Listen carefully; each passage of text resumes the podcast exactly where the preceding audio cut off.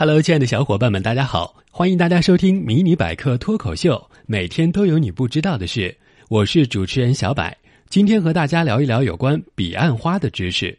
相传彼岸花生长于黄泉，是指开在冥界三途河边、望穿彼岸的接引之花。彼岸花如血一样绚烂鲜红，铺满通向地狱的路，且有花无叶，是冥界唯一的花。又因其红的似火而被誉为“火照之路”。彼岸花还有一个更加好听的名字，叫曼珠沙华，是《法华经》中描写的四种天花之一。日本歌星山口百惠就曾唱过一首名为《曼珠沙华》的歌曲。她在歌中唱道：“曼珠沙华，深深陷入恋爱中的女人。曼珠沙华是罪孽，雪白的花朵被浸染成血红。”即使是不可能实现的誓言，依然一直一直的等待。咦，诡异苍凉的黄泉花开景象和歌中哀怨绝望的情绪多么相配啊！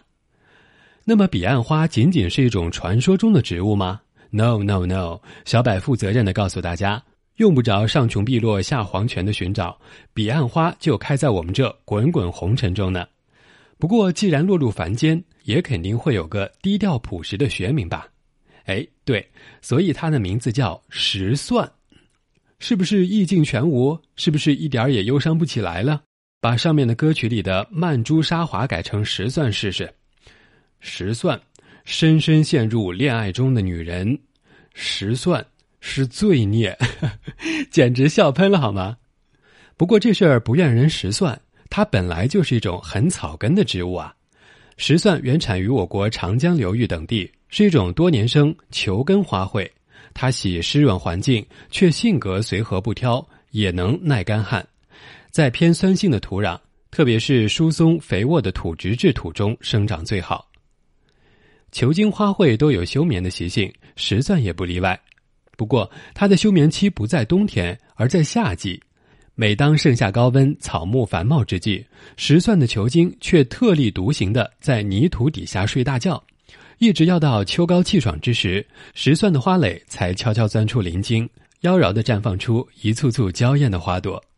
大多数球茎花卉都是先长叶子后开花，石蒜却反其道而行。每年秋风一吹，叶未动，花先行。要等到花儿败谢，寒风渐起时，石蒜的叶子才开始慢悠悠的萌发。石蒜的花型奇特美丽，花色或红或黄或白。纯正明亮，艳丽夺目。那缺少绿叶衬托的挺立花朵，使其身姿更显娇艳，散发出一种难以言说之美。有人认为，正是因为石蒜的花和叶永世无法相见，所以才得此名。因为在佛经中有“彼岸花开一千年，落一千年，花叶永不相见”的说法，石蒜正是这种境界的生动写照。也有人认为。这个名称的由来应该是与民间的上坟习俗有关。在民间，春分前后三天叫春彼岸，秋分前后三天叫秋彼岸，这几天都是上坟的日子。